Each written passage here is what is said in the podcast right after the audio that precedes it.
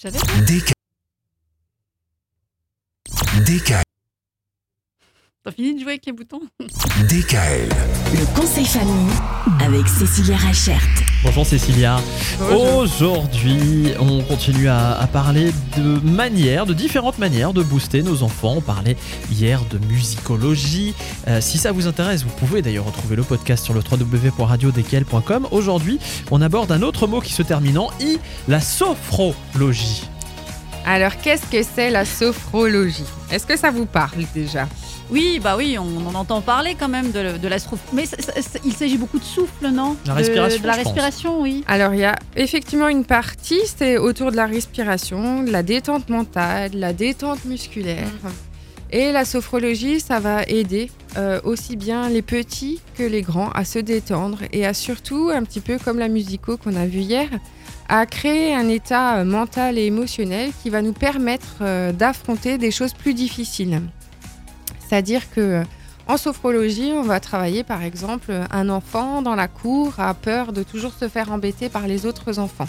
Mhm. Ça crée chez lui du stress, de l'émotion. Euh, comment est-ce qu'on va pouvoir verbaliser, verbaliser ça pardon?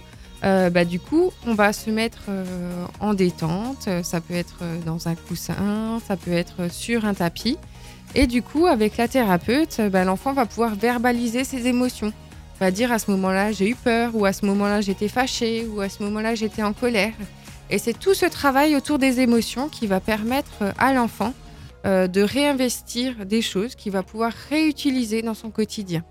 La sophrologie, c'est pas juste euh, apprendre à se détendre ou apprendre à se relaxer, c'est aussi d'apprendre des techniques par rapport au manque de confiance, à la gestion des émotions, au manque d'estime de soi, qui va permettre vraiment de booster et de un petit peu ben, d'aider les enfants à gagner en estime de soi euh, par rapport à leur quotidien. Hmm.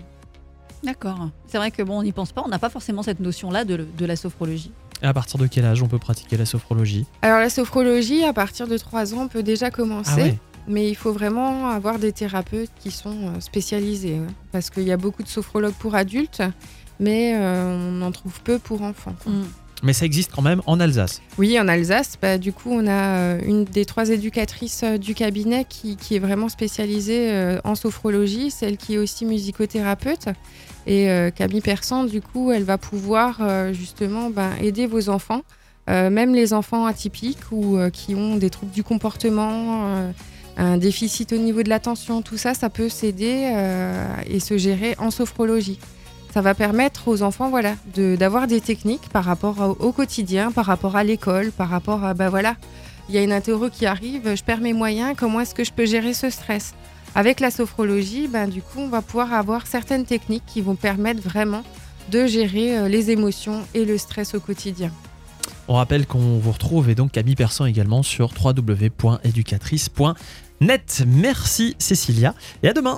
DKL. Retrouvez l'intégralité des podcasts Le conseil famille sur radiodkl.com et l'ensemble des plateformes de podcasts.